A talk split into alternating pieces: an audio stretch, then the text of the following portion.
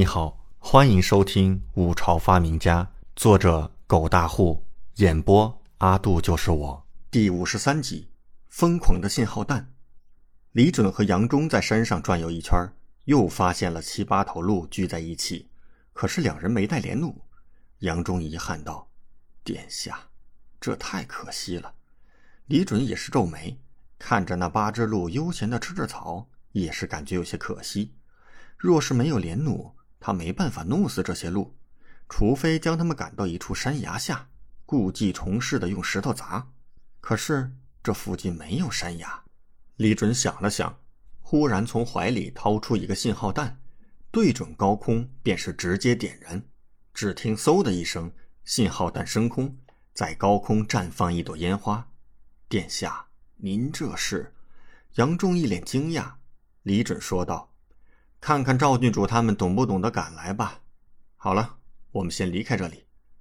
昨天早上使用信号弹的时候，他似乎发现这山中侍卫变得多了起来，猜想肯定就是在找信号弹的源头，因此原地不宜久留，肯定会有侍卫赶来调查的。是殿下，杨忠了然，立刻跟上自家主子。另一边，李文军的队伍抬头看到烟花。一脸的惊奇，好奇这到底是什么玩意儿？昨天来了一上午，今天又出现了。赵菲儿和王嫣然则是立刻对视了一眼。他们记得李准今天没有什么安排，因此不可能带着连弩呢。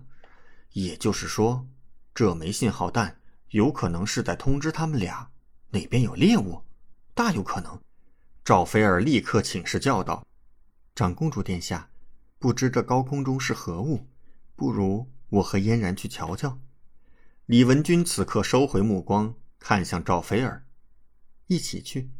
本宫昨日便看到此物不时在高空绽放，也想去瞧瞧。”赵菲儿和王嫣然对视，有些郁闷，不过应该不会露馅儿，当即便是点头。李文君一行人便是浩浩荡荡的朝着信号弹的发射地而去。殿下。有路，赵菲儿清楚这枚信号弹的目的，因此一到信号弹发射范围内，立刻仔细搜寻。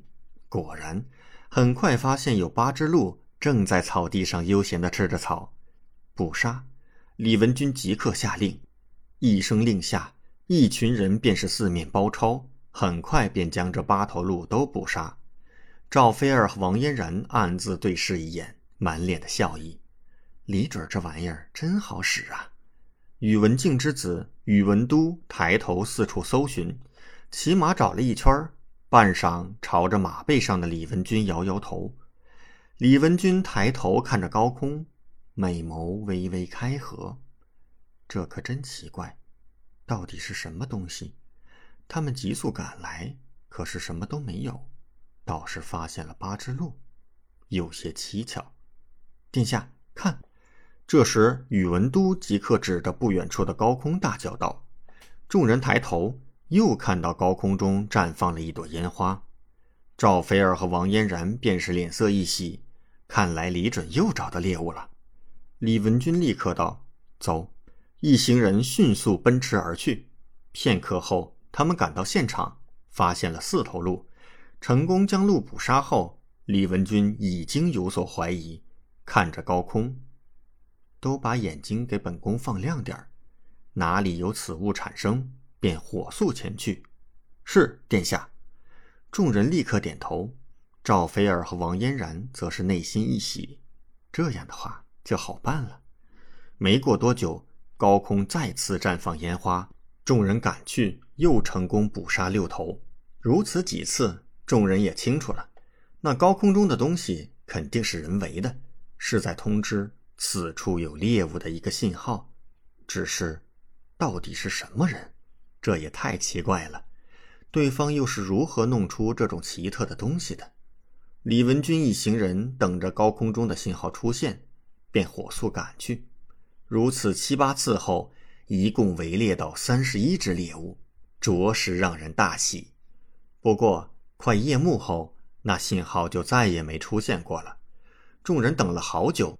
李文君便说道：“好了，我们继续寻找猎物，不必太在意。赵菲儿和王嫣然知道更多，当下猜到可能是李准累了，估计已经下山了，便也不再留心。然而事实并非如此。此刻在一处崖底下，李准冷汗都下来了，看到身边被打晕过去的杨忠，腿肚子都有些发软。他面前站着两个身穿黑衣、蒙着面的贼人，而且还是两个女的。李准脊背直发凉，一脸求饶道：“两位姐姐，两位女侠，饶命！